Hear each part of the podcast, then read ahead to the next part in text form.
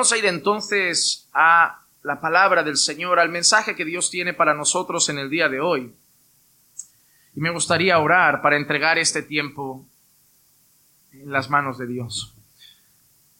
Padre, te damos muchas gracias por la oportunidad que tenemos de orar a ti, de cantarte.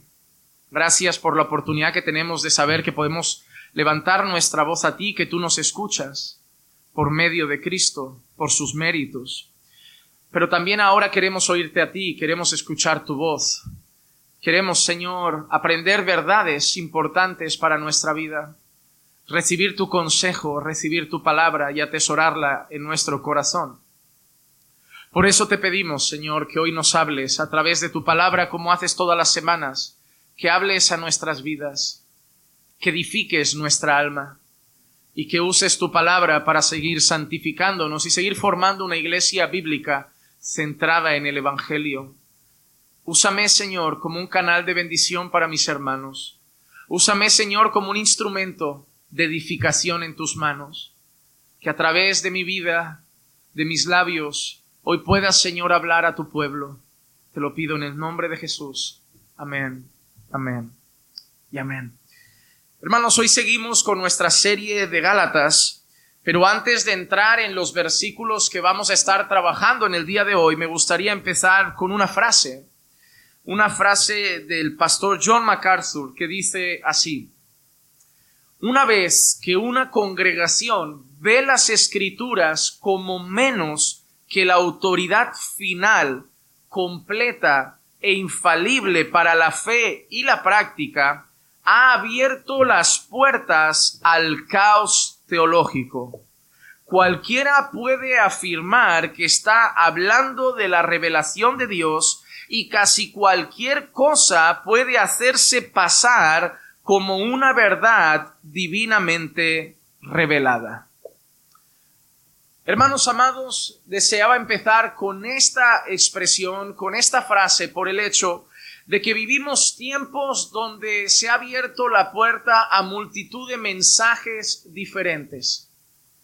Vivimos tiempos donde las iglesias han empezado a recibir lo que se llaman nuevas revelaciones.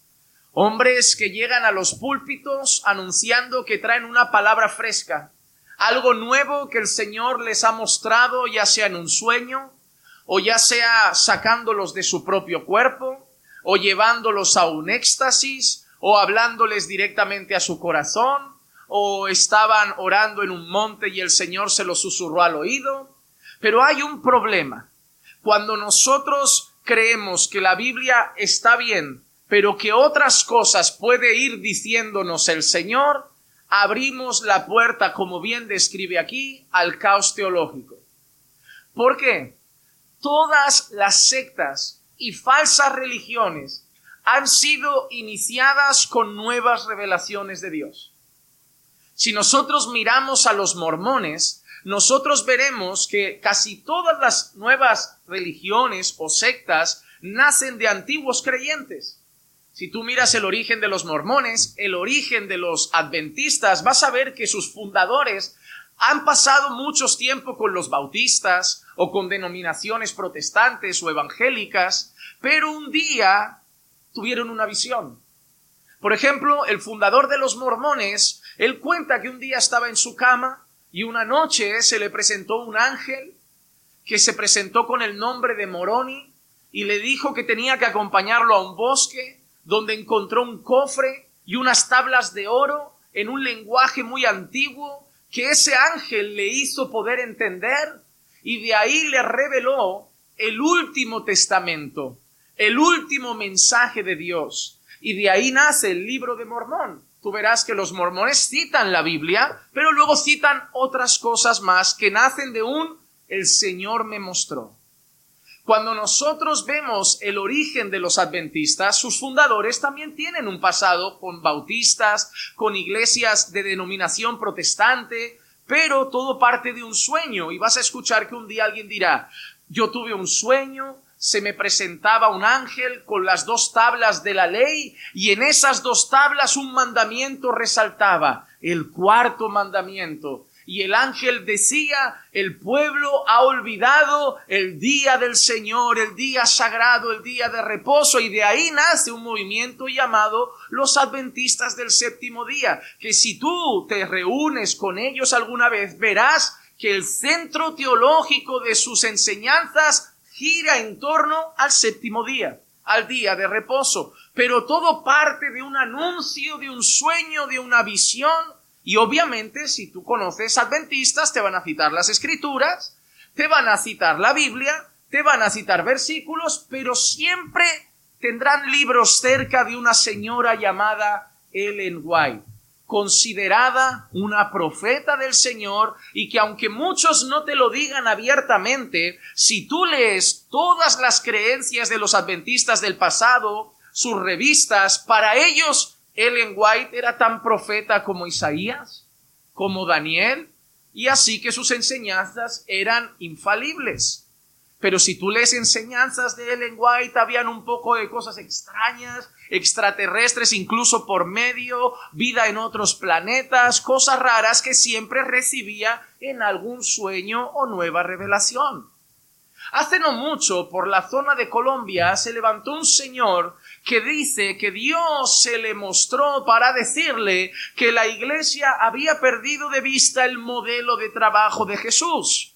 Y que así como Jesús trabajó con doce, la iglesia necesitaba volver a retomar el modelo de trabajo de los doce. Y de ahí nace un movimiento que ha promovido libros de iglesia crecimiento que enseña el qué? Hacer grupos de doce y que la iglesia se vaya multiplicando en grupos de doce como si eso fuera el modelo de el Señor Jesús. Pero todo nace de Dios me mostró. Dios me dijo, Dios me habló, he tenido un sueño, el Señor me sacó del cuerpo y me llevó al cielo y pude ver, y me sacó del cuerpo y me llevó al infierno y pude ver. Y el problema es que, ¿a quién nos creemos?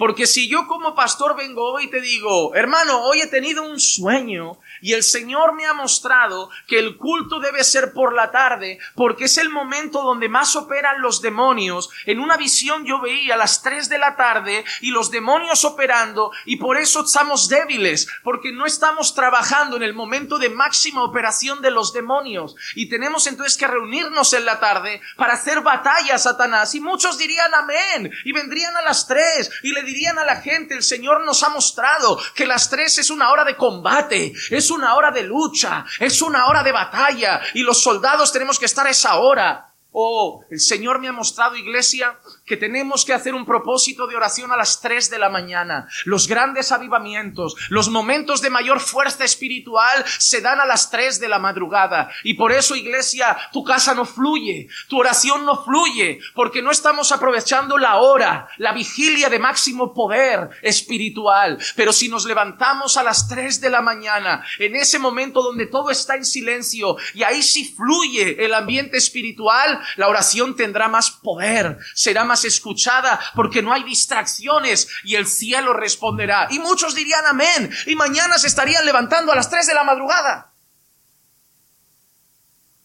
Pero si yo les digo, los mormones, eso es falso porque nace de una visión, pero esta vale. ¿Por qué si es un pastor evangélico la visión vale y si es un mormón no vale? Porque si es un pastor evangélico, la revelación vale, pero si es adventista no vale. En el momento que nosotros decimos la Biblia no es todo, damos entrada a cualquier cosa. Ustedes sabrán que el catolicismo romano tiene dos vías de trabajo. Tiene la palabra de Dios y tiene las tradiciones. El momento en el que nosotros salimos de la Biblia y decimos, Dios sigue diciéndonos cosas, Dios sigue enseñando cosas nuevas, abrimos el camino al caos. Y por eso hay un montón de hermanos siguiendo revelaciones que no son de Dios, sueños que no son de Dios y un montón de hermanos con la gran pregunta, pastor, me contaron un sueño, ¿cómo sé si es de Dios? Pastor, me han contado esto, ¿cómo sé si es de Dios? No lo sabrás nunca. Pero ¿sabes lo que sí sabrás que es de Dios? La Biblia la palabra de Dios. Hermano amado, ¿qué prefieres? ¿Lo posible o lo seguro? ¿Qué prefieres? ¿Seguir lo que, bueno, me voy a arriesgar a ver si es de Dios o no? ¿O voy a lo seguro que sé que es de Dios? Yo, hermano, ante la duda, prefiero lo seguro. Ante la duda, yo prefiero no arriesgar. Porque son cosas que van a afectar a mi vida espiritual, a mi matrimonio, a mi hogar, a mis creencias. Yo prefiero ir a lo seguro. Toda la escritura es inspirada por Dios. Y es útil para enseñar, para redarguir, para instruir, para capacitar al hombre de Dios, para toda buena obra, para hacer al hombre de Dios perfecto. Si la palabra es suficiente, si el mismo libro de Hebreos dice, en los tiempos pasados Dios habló de muchas maneras a nuestros padres por los profetas, pero en los últimos días Dios habló a través del Hijo. Punto y final. ¿Y qué tenemos hoy? El Antiguo Testamento, los profetas de Dios y el Nuevo Testamento, las enseñanzas de Jesús, tanto por Él como por medio de sus apóstoles. Punto final. Si Dios ha dicho que habló así, ¿Por qué ahora quiero las nuevas enseñanzas, visiones y sueños de los nuevos profetas, de los nuevos apóstoles? Muchos salisteis del catolicismo romano y, decíais que habíais salido de la mentira y ahora estáis en la verdad. ¿Cómo lo sabéis? ¿Cómo lo sabéis? ¿Cómo lo sabéis? ¿Cómo sabéis que esta es la verdad? ¿Cómo lo sabéis? ¿Cómo sabéis que no estáis en una religión más? Solo hay una manera, seguir las escrituras. La única forma de saber, no estoy en otra religión más, estoy en la verdad, es siguiendo las escrituras. Y a Pablo se le criticaba mucho. Se le criticaba mucho porque se ponía en duda su mensaje. A Pablo se le ponía en duda su enseñanza. Por un lado, los judíos veían a Pablo como enemigo. Muchas personas estaban saliendo del judaísmo, yendo a seguir a Cristo Jesús por las enseñanzas de Pablo. Y los judíos veían a Pablo como un compatriota traidor que antes había sido muy celoso del judaísmo, pero ahora era un enemigo público para el judaísmo. Estaba alejando a las personas de las tradiciones. Estaba diciéndole a la gente que ya no se, se tenía que circuncidar. Estaba diciéndole a la gente que nadie os juzgue en comida, en bebida, en días de fiesta, luna nueva o día de reposo. Estaba diciéndole a la gente, Cristo basta. Estaba diciéndole a la gente que Cristo era superior que todas las cosas, que era mayor que todas las cosas, que la ley apuntaba a Cristo, que todo se trataba de Cristo. Estaba alejando a la gente de las costumbres y tradiciones judaicas y para ellos había vuelto un enemigo. Por otro lado, para otros Pablo era el camino al libertinaje, porque estaba enseñando que para salvarse no había que cumplir tradiciones, no habría que cumplir rituales, que la salvación era por gracia que la salvación era no por obras para que nadie se gloríe de ella, sino por gracia, mediante la fe en el Señor Jesucristo. Y eso muchos lo consideraban el camino al libertinaje. Pablo, ¿cómo puede ser si le dices a la gente que la salvación es solo por gracia, van a vivir pecando? Entonces el mensaje de Pablo era cuestionado por muchos lados. Una gente, una persona tiene que entender algo. El momento en que enseñes la verdad, vas a ser cuestionado por todos lados. Unos te tacharán de libertino, otros te tacharán de religioso, otros te tacharán de enemigo, otros te tacharán de hereje. Tacharon a Jesús de mentiroso. Tacharon a Pablo de mentiroso. Tacharon a Juan Bautista de mentiroso. ¿Por qué vamos a esperar que a nosotros todos nos tachen de buenos pastores? Ah, pastor, hay gente que le tiene manía, que lo odia, que lo considera un hereje. Claro que sí. Claro que sí, y es lo natural. Es normal, porque en esta vida hay mucha enseñanza y si yo enseño algo contrario, por los que están del otro lado, yo soy un hereje. Siempre será así. Siempre será así. Nunca serás un buen pastor para todos. Nunca serás un fiel siervo del Señor para todos. Al final, como Pablo dice, nuestra conciencia tiene que estar tranquila delante del Señor. Pero Pablo tiene que defender su ministerio, porque Pablo está siendo atacado y lo que Pablo va a hacer a lo largo del siguiente, de todo lo que queda del capítulo 1, incluso, incluso el capítulo 2, es defender su historia, defender que lo que trae es verdad, defender que lo que enseña no viene de él, sino que lo que enseña es una revelación del cielo. Pablo empieza diciendo en los versículos que vamos a trabajar hoy, la semana pasada dejamos atrás el versículo 10, ¿recuerdan? Porque si yo fuera, eh, eh, si yo quisiera agradar a los hombres, entonces no sería un siervo de Cristo. Ahora Pablo, después de dejar claro que él predica para dar gloria a Dios, que él predica para agradar a Cristo, que no busca agradar y complacer a los hombres, Pablo ahora explica el origen de su mensaje. Versículos 11 y 12 de Gálatas capítulo 1 Dice así, pues quiero que sepáis, hermanos, que el Evangelio que fue anunciado por mí no es según el hombre. Lo, que, lo primero que Pablo está diciendo, el Evangelio anunciado por mí no es según el hombre. Este Evangelio no lo aprendí de un rabino, este Evangelio no me lo enseñó Gamaliel, este evangelio no es el movimiento judaizante de la nueva época, este evangelio no es una religión nueva, este evangelio no es una verdad que yo he inventado, este evangelio no es la secta de los paulinos, este evangelio no viene de hombres. La palabra que traigo no viene de hombres, lo que yo predico no viene de hombres, la fuente de inspiración, la fuente de la revelación, el origen del mensaje no son los hombres.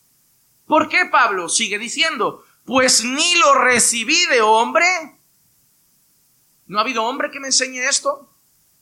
¿No ha habido un maestro que me enseñe esto? Yo no soy el discípulo de un maestro de la época, no soy el discípulo de una nueva religión de la época, no me lo ha enseñado un hombre tampoco, dice, ni me fue enseñado, sino que lo recibí por medio de una revelación de Jesucristo.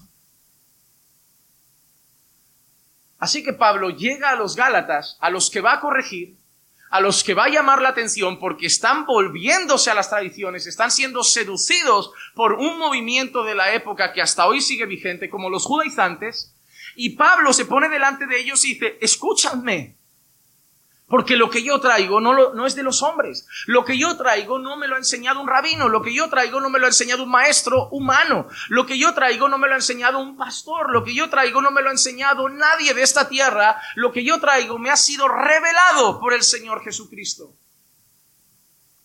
Claro, conocemos la historia de Pablo y sabemos que es verdad. Primero porque Pablo fue testigo presencial de Jesús. Otros hoy te dicen que se han encontrado con Jesús, pero hay que confiar a ciegas, no hay una evidencia. Otros dicen que ha visto a Jesús en la habitación, que han visto a Jesús al lado de su cama, que han visto a Jesús en un sueño, que han visto, pero ahí te lo tienes que creer a ciegas, como si yo te digo que ayer vi al Espíritu Santo en una nube. Te lo vas a tener que creer a ciegas, no hay evidencias, pero sí habían evidencias en la historia de Pablo de su encuentro personal con el Señor Jesucristo. En primera de Corintios 9.1 Pablo afirma esto, no soy libre, no soy apóstol, no he visto a Jesús nuestro Señor, no sois vosotros mi obra en el Señor. Y mira qué hermoso, porque estas, estas expresiones que Pablo utiliza también nos sirven para entender quiénes eran los apóstoles. Cuando Pablo defiende su apostolado ante los corintios, Pablo está diciendo, no he visto yo al Señor Jesús porque ellos comprendían que los apóstoles de Jesús habían sido escogidos por Jesús, habían visto a Jesús, habían estado con Jesús y Jesús personalmente los escogió. Y, y sabemos que a diferencia del resto de los doce, el encuentro de Pablo con Jesús fue distinto, pero hubo un encuentro en el que Jesús personalmente escoge a Pablo. Incluso Jesús se encarga de decirle a otro hombre, este va a ser instrumento para mí. A este lo he escogido yo. Jesús, Jesús escogió a dedo a Pablo. Claro, estos apóstoles de hoy, ¿quién los ha escogido? ¿Han visto a Jesús? La mayoría de ellos, en teoría, el Espíritu Santo los levantó como apóstoles. Pero vuelvo a lo mismo. Tiene que haber mucha confianza ciega. En todas esas cosas tienes que ir detrás de un hombre a ciegas.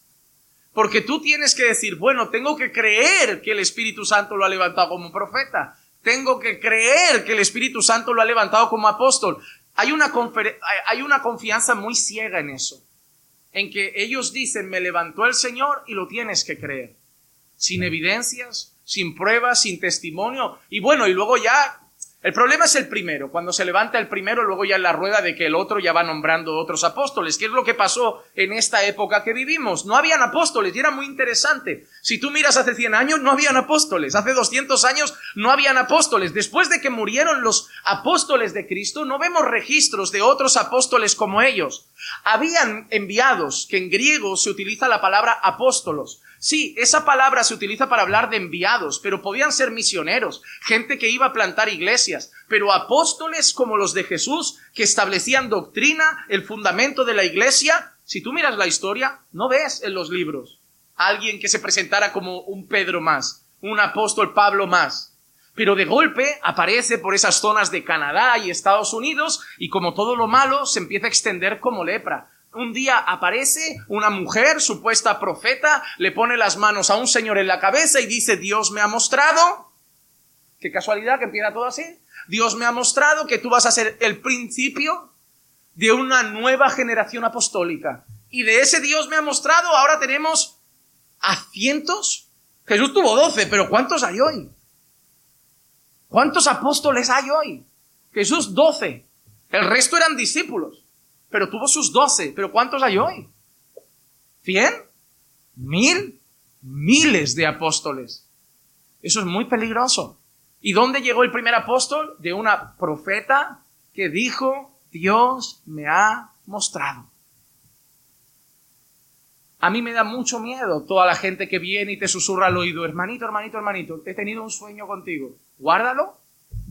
No, pero no me lo antes guárdalo. Pero no quieres saber, no, lo que Dios tenga que decirme, ¿por qué yo hablo con Él todos los días?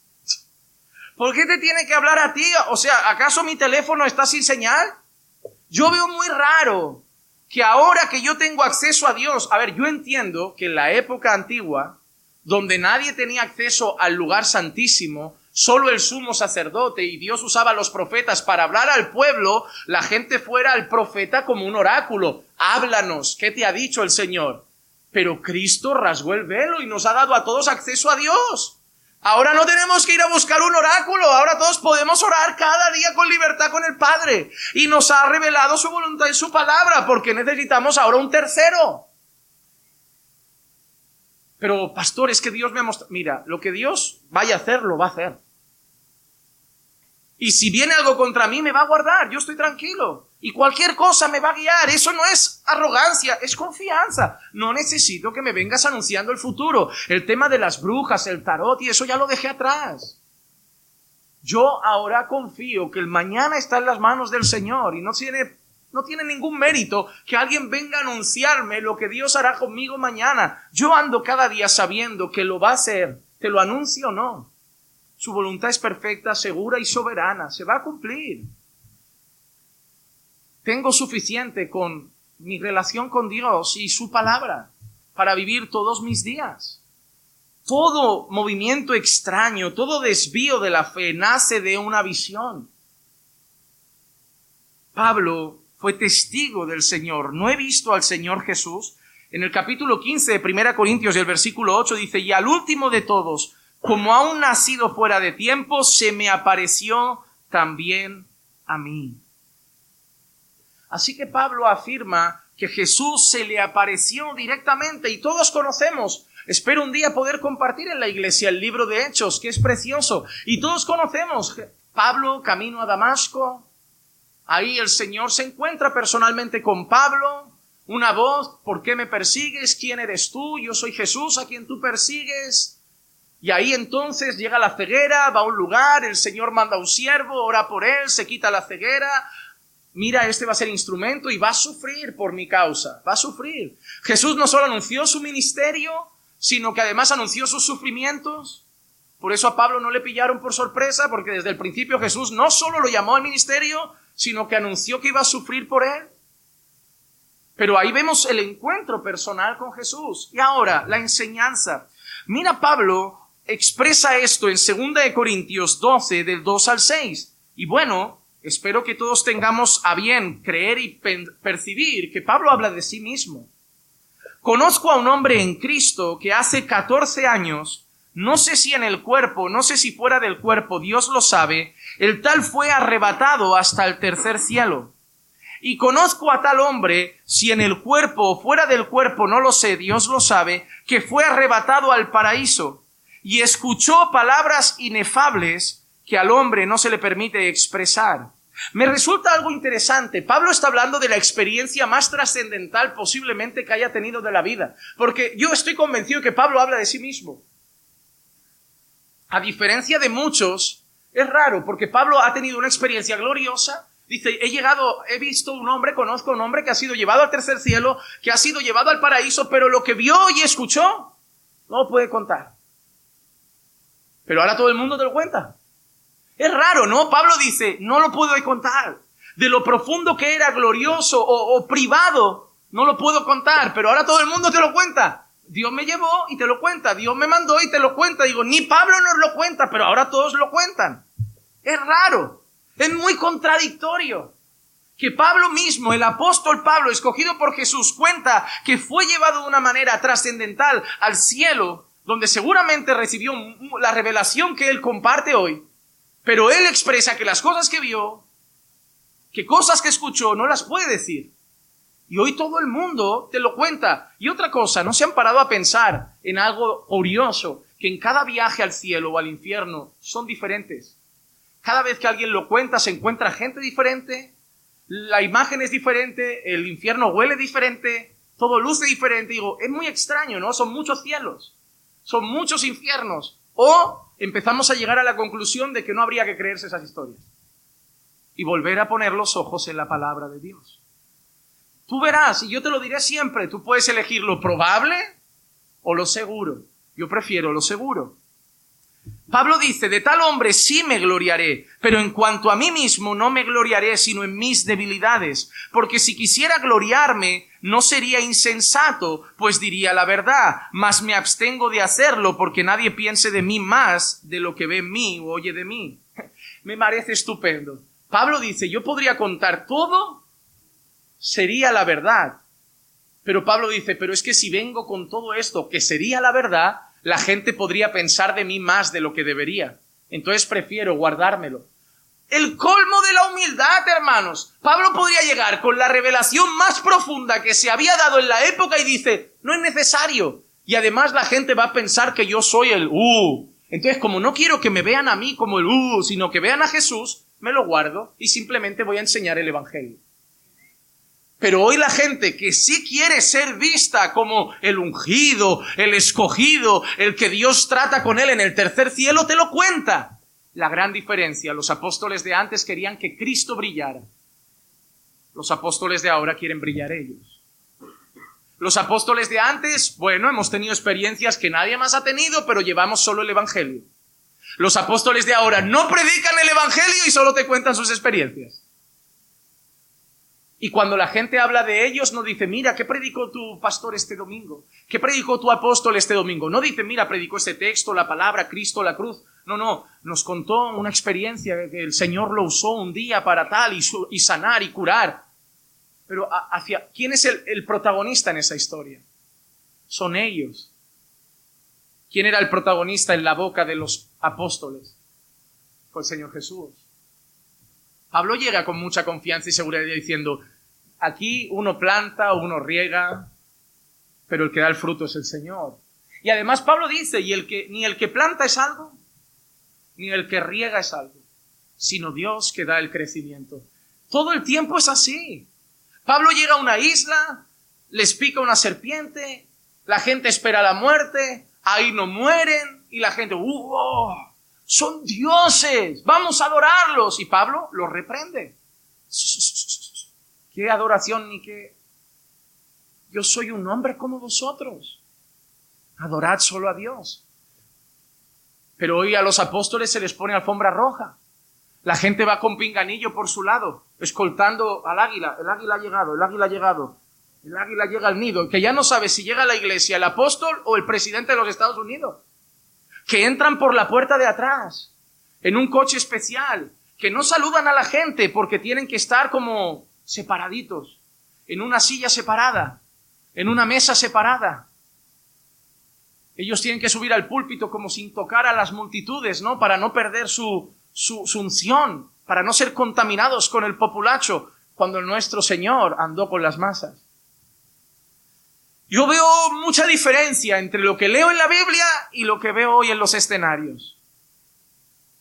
Y solo espero que Dios haga ver esa diferencia a muchos también.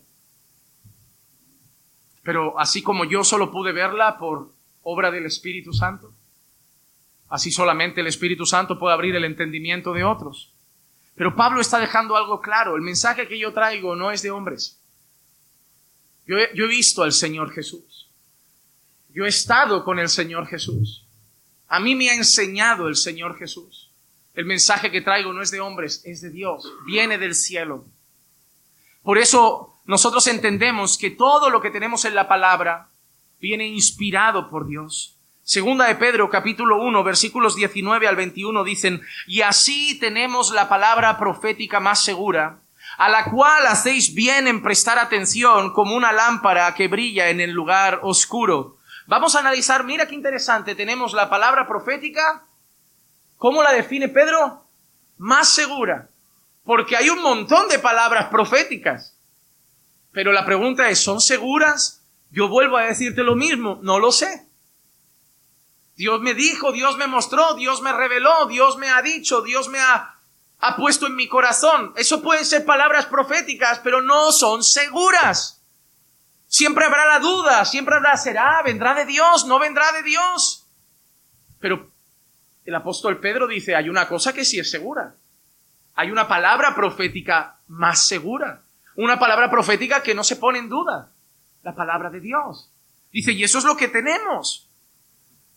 Y así tenemos la palabra profética más segura, a la cual hacéis bien en prestar atención, como una lámpara que brilla en un lugar oscuro. Mira qué hay que hacer con la palabra de Dios hay que prestar atención. Y, yo no sé, y yo hago todo esto para que de verdad el Señor permita que muchos abran los ojos.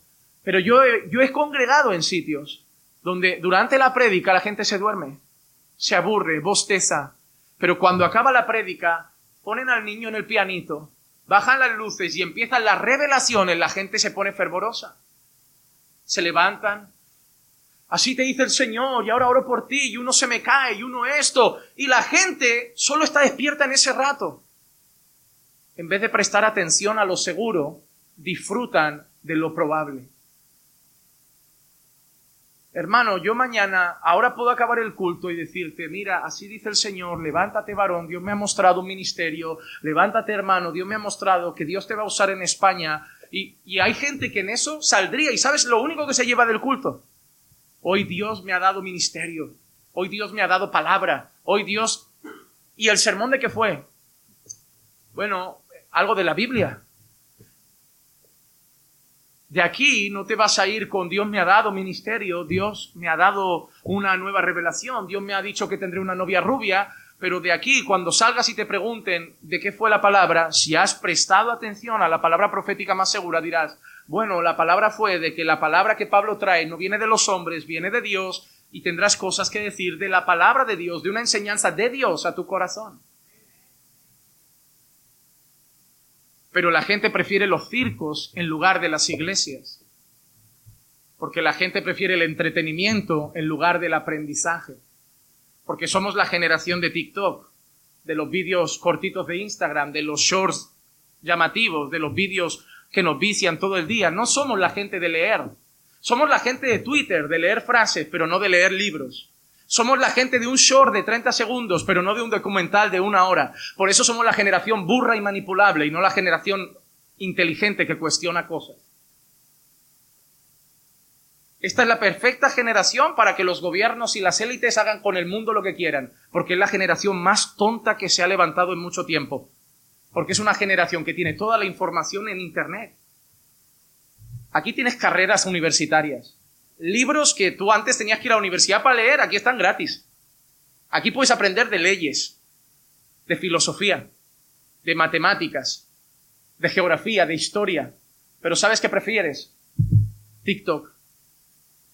Aquí puedes leerte manuscritos que antes había que ir a una biblioteca pública. Yo era de una época que tenía que ir a la biblioteca pública, buscar un libro, encargarlo, que lo trajeran, te lo daban dos semanas, te lo tenías que leer corriendo porque había que devolverlo. Y para ti estar en la biblioteca era, wow, ¿dónde vas a pasar la tarde? A, la Biblia. Hoy yo creo que no he encontrado un niño en años que vaya a una biblioteca. Ah, no hace falta, sí es verdad, lo tengo aquí, ya no voy a la biblioteca. Lo tengo aquí, pero tampoco los están leyendo aquí. Hoy la gente no quiere aprender, se aburren. Un sermón les aburre, un mensaje motivacional les empodera. Hermano, yo te llamo en el Señor a prestar atención a la palabra profética más segura, a la palabra de Dios. Ahí hay vida. En lo otro hay solo espasmos de entretenimiento, espasmos de diversión, espasmos de emoción, pero en la palabra de Dios hay vida. Tu matrimonio no necesita llorar un ratito con una palabra que emocione. Tu matrimonio necesita palabra de Dios. Tu hogar necesita palabra de Dios. Tu vida como hombre, mujer necesita palabra de Dios. Si la mayoría de vosotros vais a iglesias pero no vivís como cristianos, si la mayoría de vosotros vais a iglesias pero tenéis relaciones de fornicación en noviazgo, si la mayoría de vosotros vais a iglesias pero no estáis creciendo en santidad, es porque no prestáis atención a la palabra de Dios. Porque tengo dos opciones. O no prestáis atención a la palabra de Dios si no la conocéis, o sois muy rebeldes y prestando atención a la palabra de Dios pasáis de Dios. Prefiero pensar que nadie os ha enseñado. Cuando gente llega nueva y los veo, digo, wow, y te dicen, llevo 10 años en una iglesia y tú, yo pensaba que no eras creyente. Pero claro, ¿qué iglesia? Ah, vengo de esta iglesia. Y digo, ah, hombre, amigo, venir de ahí es como venir de Pachá Ibiza. Te han enseñado lo mismo de Dios ahí que en Pachá. Hay gente que ha llegado aquí y te dice, yo era líder, yo era esto, y yo digo, yo no sé si has nacido de nuevo. Pero no hay palabra. No hay palabra. La iglesia necesita volver a prestar atención a la palabra profética más segura. Hasta que el día despunte y el lucero de la mañana aparezca en vuestros corazones. Pero ante todo sabed esto, que ninguna profecía de la escritura es asunto de interpretación personal me gusta eso también. Es que este, cada vez que leo versículos así tengo ganas de predicar ese libro. Ninguna profecía de la escritura es asunto de interpretación personal.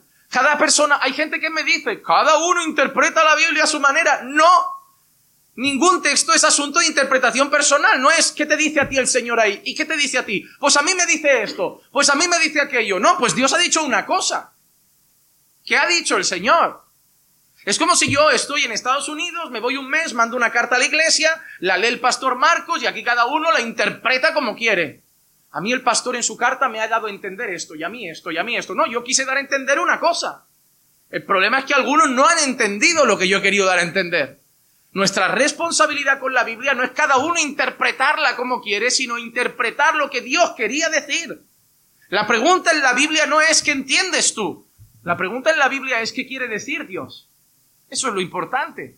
No es de asunto interpretación personal, pues ninguna profecía fue dada jamás como un acto de voluntad humana, sino que hombres, como Pablo a los Gálatas, inspirados por el Espíritu Santo, hablaron de parte de Dios. Así que Pablo empieza diciéndole a los Gálatas, mi mensaje no vino de hombres, Ahora estáis perturbados, porque recuerden, Gálatas era un pueblo que había recibido el Evangelio, pero ahora estaba dando oído a un movimiento judaizante de la época y algunos estaban volviendo a las tradiciones, volviendo a la circuncisión, y Pablo está diciendo, estáis siguiendo hombres cuando el mensaje que yo os había traído viene de Dios. No es de hombres, no me lo enseñó un hombre, viene del cielo, me lo enseñó el Señor Jesucristo. Traigo la palabra de Jesús, traigo las enseñanzas de Cristo Jesús. Eso es lo que Pablo está diciendo. Y hermanos amados, yo doy gracias porque nosotros hemos tenido la dicha de recibir nuestra propia revelación nuestra propia revelación. Y ojo con lo que quiero decir. Primera de Corintios capítulo 2 versículos 12 al 14 dice, y nosotros hemos recibido no el espíritu del mundo, sino el espíritu que viene de Dios para que conozcamos lo que Dios nos ha dado gratuitamente. Hermano, hay algo maravilloso. Solo podemos conocer el Evangelio por el Espíritu de Dios. Pablo dice, de lo cual también hablamos Pablo está diciendo, yo he recibido el mensaje de Dios por el Espíritu y ahora es lo que anuncio. No con palabras enseñadas por sabiduría humana, recuerden otra vez, no con palabras de hombres, sino con las enseñadas por el Espíritu, combinando pensamientos espirituales con palabras espirituales. Pero el hombre natural no acepta las cosas del Espíritu de Dios porque para él son necedad y no las puede entender porque se disciernen espiritualmente. El hombre que no tiene a Dios no puede entender las cosas de Dios y por eso nosotros debemos dar gracias. Porque si nosotros hemos recibido este mensaje y en vez de muchos que hay ahí fuera diciendo, oh, ese libro tiene muchos años, ha pasado por muchos hombres, yo lo dudo. Si en vez de esa necedad, si en vez de esa autoconfianza, si en vez de ser como lo que Proverbios dice, que, que profesando ser sabios, que la Escritura dice que profesando ser sabios se hicieron necios, que confían en su propio entendimiento, si en vez de eso hemos creído que las palabras de Pablo son de Dios, que las palabras de Pedro son de Dios, que las palabras de Isaías son de Dios, no es porque somos más listos, es porque nos lo ha alumbrado el Espíritu Santo. Yo no era creyente.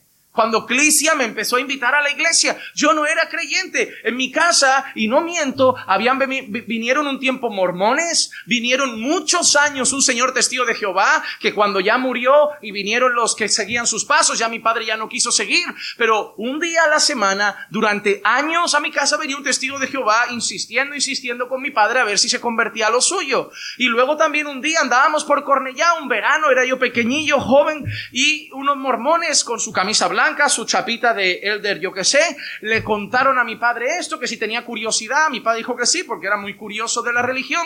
En mi casa han venido mormones, han venido testigos de Jehová, yo he visto que hay Biblias y libros se abrían. Mi padre nunca fue detrás de ninguna de esas religiones, pero era curioso. Así hay mucha gente en la iglesia como mi padre, que escuchar escucha y puede estar años y nunca ser. Como mi padre hay mucha gente en la iglesia que va a pasar años escuchando buena palabra en una iglesia evangélica a lo mejor, pero nunca va a ser. Y eso se va a ver en su vida, en su fruto, en su manera de conducirse, en sus relaciones, en su indumentaria, en su exterior. Todo va a decir, yo voy, pero no soy. Porque por los frutos se conoce el árbol. No porque el árbol está en un lugar entre manzanos, es un manzano. Si estás entre manzanos, pero das limones, eres un limonero. No importa dónde estás plantado, importan las raíces. Importan las raíces. Pero hay una cosa interesante. Yo nunca tuve esa curiosidad. Mi padre le abrían sus libros, el testigo de Jehová, los mormones, y ahí leía y tal. Y nosotros en el sofá, en la habitación, por respeto a él y a ese tiempo. Pero nunca había ese interés, quizá tan genuino, tan sincero de buscar, de... ¿Y por qué estoy aquí? Mi padre ni creyente es. Y yo estoy aquí y he pasado encima de la nada a la predicación. Porque no se trata de cuánta gente viene a tu casa, de cuántos años te hablan, se trata de que el Espíritu Santo alumbre tu entendimiento. Y Él por gracia lo hizo conmigo y espero que por gracia lo haga con muchos otros. Pero yo ahora leo las escrituras y creo firmemente por el Espíritu de Dios que el Evangelio es palabra de Dios revelada por el Señor Jesucristo. Así lo he recibido por el Espíritu y así lo anuncio por el Espíritu. Pero no recibo otras religiones, no recibo otras visiones, no recibo otros sueños, no recibo otras profecías, porque no quiero la duda, yo quiero lo seguro, la palabra profética más segura. Dame Biblia. A mí si me vas a decir así dice el Señor, ponle libro, capítulo y versículo, pero no me cuentes una milonga. Yo quiero saber lo que Dios ha dicho, no lo que tú crees que ha dicho. Ah, pero es que Dios ha puesto en mi corazón, el mismo Dios. Mira, tú dices Dios ha puesto en mi corazón, yo te digo lo que Dios dice del corazón. Engañoso sobre todas las cosas es el corazón del hombre. Así que yo no me voy a fiar mucho de tu corazón. Incluso hay un momento en que los profetas estaban dándole mucho a los sueños. Y Dios dice, si alguien tiene sueño, que cuente un sueño. A los profetas les dijo eso pero quien tenga mi palabra, que predique mi palabra. Como diciendo, si solo hay un sueño y el profeta es de Dios, que lo cuente. Pero si hay un sueño y palabra, que se guarde el sueño y dé palabra. Nosotros tenemos palabra, así que no importa lo otro que tengamos. Si tenemos palabra, demos palabra. Los sueños pueden ser muy confusos. Aquí hay gente que ha soñado cosas muy raras. Y lo peor es que hay gente que a mí me manda correos. Pastor, iba por la calle, me perseguían cuatro gatos negros, luego se convertían en panteras, luego era un dragón de seis cabezas, y luego el dragón me decía, marido, marido, marido, yo no sé si es que mi marido es el dragón, mi marido es la serpiente, interprétemelo. Y, y así te lo dicen, interprétemelo. Y yo solo contesto con mucho amor y paciencia y digo, ¿qué cenó anoche? No, pastor, fuimos así a un, a a un durum, a un kebab. digo, no, hombre, no. Eso es por comer turco. Eso, eso no tiene nada que ver con Dios. Usted comió turco y está viendo dragones. Eso pasa mucho. Si come chino, ve gatos que hacen así. Es que pero en sueños nos han matado, nos han asesinado, nos han puesto los cuernos, nos han traicionado, nosotros hemos traicionado, hemos puesto los cuernos. En sueños la iglesia a mí ya me ha matado, la iglesia se ha dividido. En sueño hay gente aquí que me abraza y me ama sinceramente que yo he visto que me ha apuñalado. Y yo voy a llegar a esa persona y decir, ya no te veo con los mismos ojos. ¿Por qué? Porque anoche por detrás me... Pero pastor, yo no tengo nada. Ah, eso dices tú, pero mi sueño ¿Acaso Dios, acaso Satanás me quiere proteger? No, es Dios quien me quiere proteger. Y lo peor es que hay gente que empieza a mirar con recelo a la persona. Y ahí llega la pregunta, ¿verdad, pastor? ¿Y cómo sé si un sueño es de Dios? No lo sé. Nadie lo sabe. Pero si sigues la Biblia es seguro. Yo te digo, no vayas detrás de lo probable. Ve detrás de lo seguro. Ve detrás de la palabra de Dios. Y ahora Pablo, para reforzar su mensaje, cuenta su conversión. Porque Pablo es como decir, yo no tengo ningún interés aquí en traer algo nuevo cuando yo he sido lo peor. En el versículo 13 se presenta como el gran perseguidor de la iglesia. Dice, porque vosotros habéis oído acerca de mi antigua manera de vivir en el judaísmo, de cuán desmedidamente perseguía yo a la iglesia de Dios y trataba de destruirla. Hermano amado, si el apóstol Pablo sale del judaísmo, debemos entender que el judaísmo no es el camino a Dios. Porque si fuera el judaísmo el camino a Dios, Pablo se queda en el judaísmo. Pero Pablo está diciendo, yo antes vivía una vida en el judaísmo, pero ahora no. Pablo nos está enseñando algo, ese no es el camino al Padre. Cristo es el camino al Padre, no el judaísmo. No el judaísmo. Si fuera el judaísmo, se queda Jesús sin venir, nos quedamos con la Torá, las leyes, los rituales, los sacrificios, las ofrendas y listo. Si ese fuera el camino, pero no es el camino. Eso era para mostrar, eran sombras, para mostrar la luz del final que estaba en Cristo. Pablo dice que él, y recuerda que él perseguía a la iglesia y trataba de destruirla. Mira qué expresión, tratar de destruir a la iglesia es mucha pretensión. Porque tú puedes con esmero y esfuerzo conseguir dividir caminando por fe. Pero la iglesia del Señor. O sea, la gente malvada, los siervos de Satanás o las cabras malintencionadas pueden dividir iglesias locales. Pero destruir la iglesia de Dios, eso es mucha pretensión.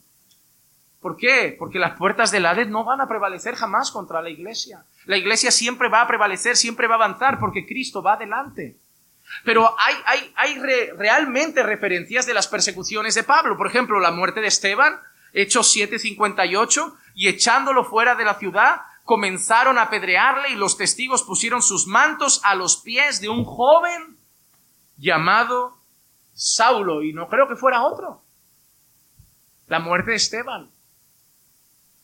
Yo he pensado que en cada escena de esas, Dios iba ¿Por qué Pablo está tan presente en esos momentos de martirio donde un hombre es capaz de dar su vida? ¿Tú crees que cuando Pablo va a ir a la guillotina que le corten la cabeza no se acordaría de Esteban? Esteban aguantó nuestras pedradas. Yo puedo aguantar la guillotina. Yo puedo aguantar los latigazos. Yo puedo aguantar. Pablo recibió pedradas y seguro que se acordó de Esteban. Además, también en Hechos capítulo 8 muestra que Pablo estaba participando de una persecución feroz en Jerusalén.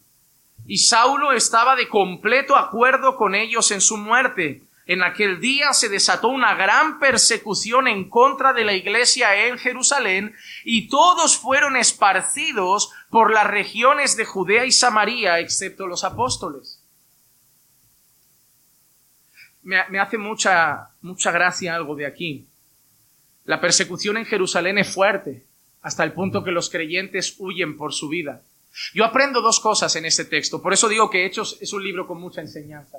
La primera, que las persecuciones que han llevado a la iglesia a correr han servido para la expansión del Evangelio. Porque a veces tú piensas, a lo mejor si no hubiera persecución se quedan cómodos en su pueblo. Pero la persecución llevó el Evangelio a los confines de la tierra salieron huyendo. pero se plantó obra porque seguían siendo creyentes. Así que el Señor es capaz de usar la persecución para sacarnos de donde no queremos salir y llevar su palabra donde no queríamos ir. Pero hay otra cosa bonita que veo aquí. Quien se fueron, dice la palabra, que se fueron los creyentes, pero se quedaron en Jerusalén, donde había amenazas, se quedaron los apóstoles. El líder no es el primero en correr. El pastor es el primero en defender la, casa, en defender el barco. Corred por vuestra vida. Pero si alguien tiene que acabar dando el último mensaje en Jerusalén, soy yo. Vosotros entiendo que a lo mejor queráis huir, que Dios os use. Pero a mí Dios me puso como pastor en Jerusalén y yo moriré como pastor en Jerusalén. Por eso vas a ver en las iglesias que muchos abandonan el barco. Pero el pastor es capaz de hundirse con el barco. Pero si Dios lo puso en un barco y empieza a entrar agua, pues él se quedará echando cubos para afuera, pero no se va a ir. Si Dios no lo mueve, no se va. Y si Dios dejó ahí a sus apóstoles, ahí se quedaron. Y obviamente Dios hizo luego obra. Luego la Biblia también nos muestra que Pablo la persecución no era temporal o esporádica, era todo el tiempo. Hechos 9, versículos 1 y 2. Saulo, respirando todavía amenazas y muerte contra los discípulos, del Señor, fue al sumo sacerdote y le pidió cartas para las sinagogas de Damasco, para que si encontraba algunos que pertenecieran al camino, tanto hombres como mujeres, los pudiera llevar atados a Jerusalén. Mire cómo era el corazón de Pablo. Me voy a Damasco. Oye, pues ya aprovecho que tengo cosas que hacer en Damasco para ver si me encuentra algún creyente y lo arruino por el camino. Pablo aprovechaba cada viaje de cosas que tenía que hacer para ver si podía restar cristianos. Tanto era el odio. Ojalá nosotros pudiéramos ser como Pablo al revés. Pastor, me voy de vacaciones a Italia y ¿sabe qué? Voy a aprovechar ya que voy por ahí, que si me encuentro algún italiano despistado le predico el Evangelio. Pastor, me voy de vacaciones a tal sitio y voy a aprovechar que voy a estar con mi familia que no conoce al Señor y de paso les predico el Evangelio. Pablo aprovechó cada ocasión para ir a por los cristianos. Los cristianos deberíamos aprovechar cada ocasión para ir a por nuevos discípulos del Señor Jesús. Pero no somos así, ¿verdad? Mi tiempo de religión acabó aquí, pastor. Ahora toca disfrutar el domingo. Mi tiempo de religión acabó aquí. Ahora son vacaciones. No es evangelismo, ni, ni predicar la palabra, ni gran comisión. Eh, son vacaciones. Hermano, el creyente no tiene vacaciones espirituales. Tenemos vacaciones físicas, el cuerpo que descanse, pero seguimos siendo creyentes. Aquí, en Perú, en Brasil y en todo lugar donde nos lleve, la palabra va con nosotros. Y eso no se nos puede olvidar. No le des vacaciones al Espíritu porque no las hay. No las hay. Pero a pesar de que Pablo se presenta como el gran perseguidor, hay una cosa que Pablo también deja clara en una ocasión, que todo eso lo hizo por ignorancia. En 1 de Timoteo 1.13, Pablo dice, aún habiendo sido yo antes blasfemo, perseguidor y agresor, sin embargo, se me mostró misericordia porque lo hice por ignorancia en mi incredulidad. Por eso, cuando entre los hermanos se convierte ahora un ex violador, un ex asesino, un ex mujeriego, una ex prostituta, un ex drogadicto, un ex borracho, nosotros no lo señalamos, porque como Pablo sabemos que fue en el tiempo de la ignorancia. ¿Hoy habrías hecho lo que hiciste? ¿Habrías vivido lo que viviste? ¿Habrías tenido esas relaciones sexuales? ¿Habrías, ¿Te habrías casado con aquella persona?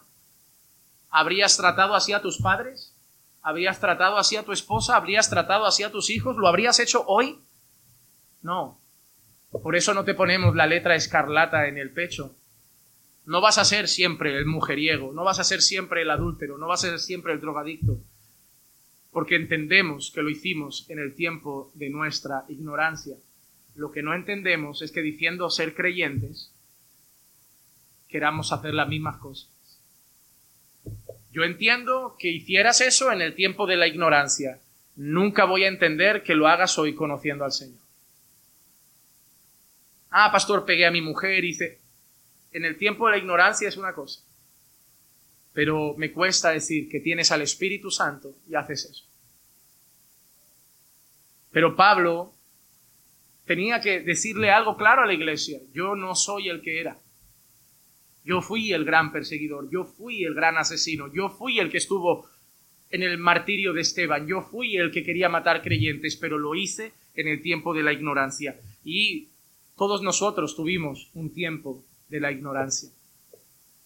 Un tiempo de la ignorancia. Pero gracias a Dios que ahora estamos en el tiempo de la luz, en el tiempo del entendimiento, en el tiempo de nuestra redención.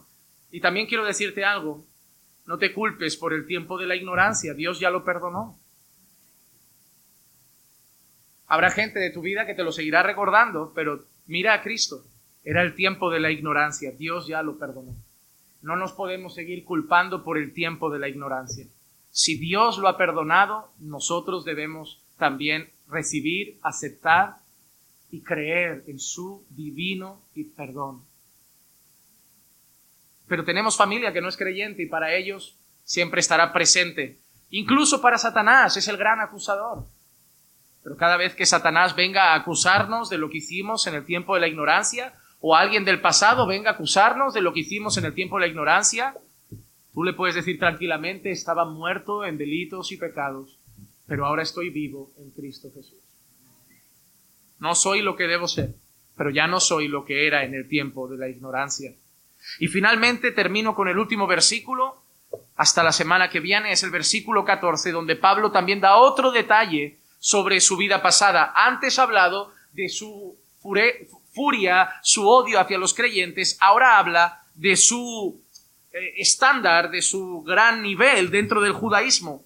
Él dice, y cómo yo aventajaba en el judaísmo a muchos de mis compatriotas contemporáneos, mostrando mucho más celo por las tradiciones de mis antepasados. Pablo no solo fue el gran perseguidor, sino que Pablo fue el gran judío. Pablo no, porque dentro de los judíos, esto es como los evangélicos. Hay hermanos que los vemos y digo, ese hermano está firme, ese hermano está medio carnalcillo. Entre los judíos es lo mismo. Uy, ese es el gran judío. Ese de vez en cuando eh, se come una chuletilla de cerdo que lo hemos pillado. A ese de vez en cuando eh, le hemos visto hacer alguna cosa en sábado a escondidas. Ahí es, ese está medio mundano también. Eso está en todas las religiones. Y aunque tú, por eso digo, tomamos el tiempo de la ignorancia, pero si lo lees y estudias, los judíos también tienen denominaciones. La gente dirá, ah, las denominaciones. Entre los judíos hay grupos. Todos los judíos no se llevan bien.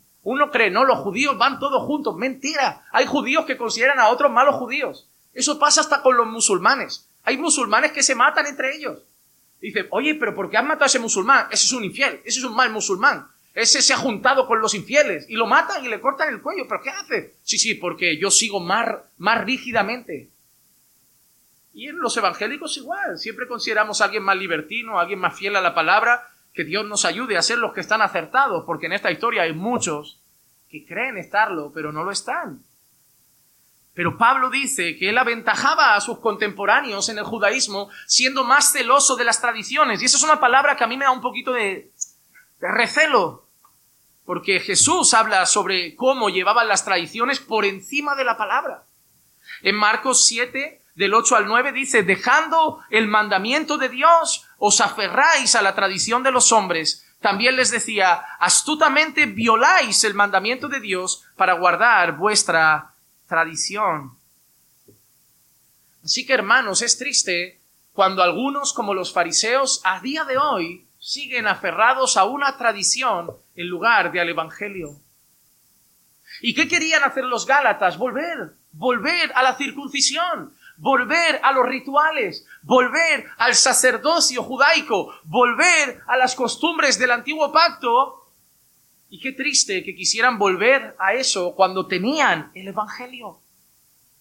Cuando tenían el Evangelio. Pero la pregunta que nos tenemos que hacer es, ¿cómo veía Jesús a esos fariseos? ¿Los veía bien? ¿Los veía con buenos ojos, grandes seguidores de la ley? No. En Mateo 23, 27 y 28 dice, hay de vosotros, escribas y fariseos hipócritas, porque sois semejantes a sepulcros blanqueados que por fuera lucen hermosos, pero por dentro están llenos de huesos, de muertos y de toda inmundicia. Así también vosotros por fuera parecéis justos a los hombres, pero por dentro estáis llenos de hipocresía y de iniquidad. ¿Por qué? Porque eran cosas como esta. Vamos a matar a Jesús. Hoy no, que es Pascua. Átalo bien para matarlo mañana. Mira cómo era, ¿no? Oh, qué ganas de matar a Jesús. Eh, pero es que es sábado.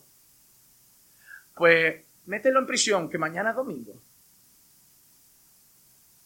Que hacían muchos, y muchos hasta hoy son así. No, nosotros vamos el sábado y te, tú eres un mundano que congrega el domingo, el día de la bestia. Ese es el sello de la bestia. Eso es fábrica de Constantino. Lo puso Roma.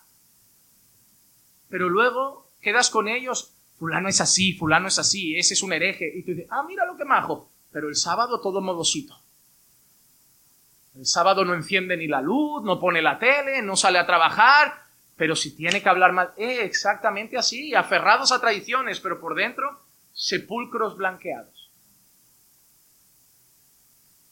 No decía el Señor Jesús, diezmáis la menta y el eneldo, pero no practicáis la justicia y la misericordia. ¿De qué sirve? ¿De qué sirve llegar aquí con tu ofrenda? Mira, mira cómo Jesús le da importancia a la pureza de nuestra fe a la sinceridad de nuestra fe.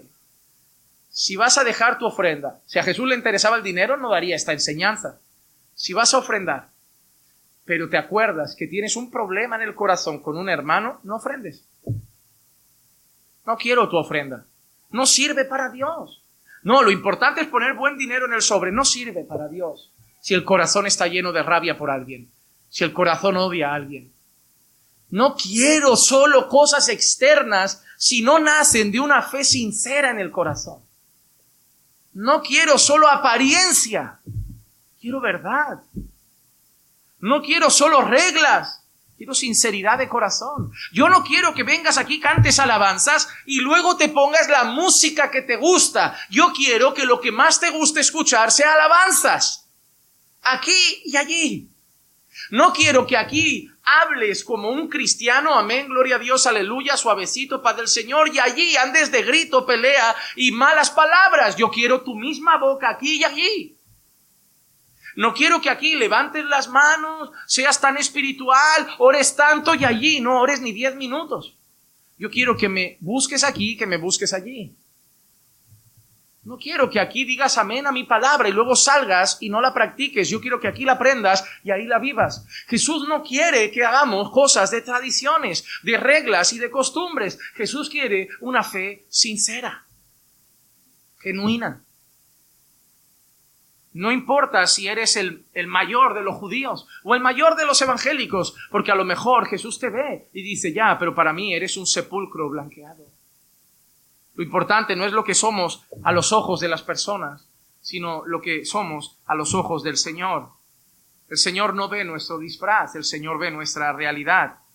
Pero, pero el apóstol Pablo, y terminando ya casi, Pablo, que era el mayor de los judíos, un día, por la gracia de Dios, entendió de lo que le servía al judaísmo.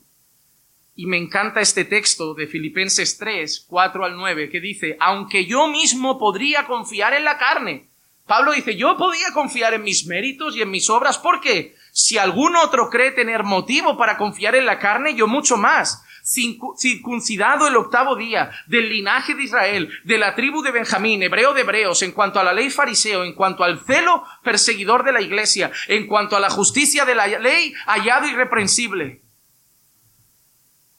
Cualquiera diría que Pablo necesitaba un salvador, pero si ya era perfecto. Pero todo lo que para mí era ganancia, yo estimo como pérdida todas las cosas en vista del incomparable valor de conocer a Cristo Jesús, mi Señor, por quien lo he perdido todo, mi reputación, mi linaje, mi, mi, mi alta estima entre los judíos, lo he perdido todo, pero lo considero como basura, con el fin de ganar a Cristo y ser hallado en Él, no teniendo mi propia justicia derivada de la ley, no confiando en los rituales, no confiando en mi obediencia, sino la que es por la fe en Cristo, la justicia que procede de Dios sobre la base de la fe. Porque lo que a Pablo le pasó es lo que Jesús le dijo a otro fariseo en un encuentro en Juan 3. Había un hombre de los fariseos llamado Nicodemo, prominente entre los judíos, este vino a Jesús de noche y dijo, Rabí, sabemos que has venido de Dios como maestro, porque nadie puede hacer las señales que tú haces si Dios no está con él. Respondiendo Jesús le dijo, en verdad, en verdad te digo, que el que no nace de nuevo no puede ver el reino de Dios. Pero Pablo nació de nuevo.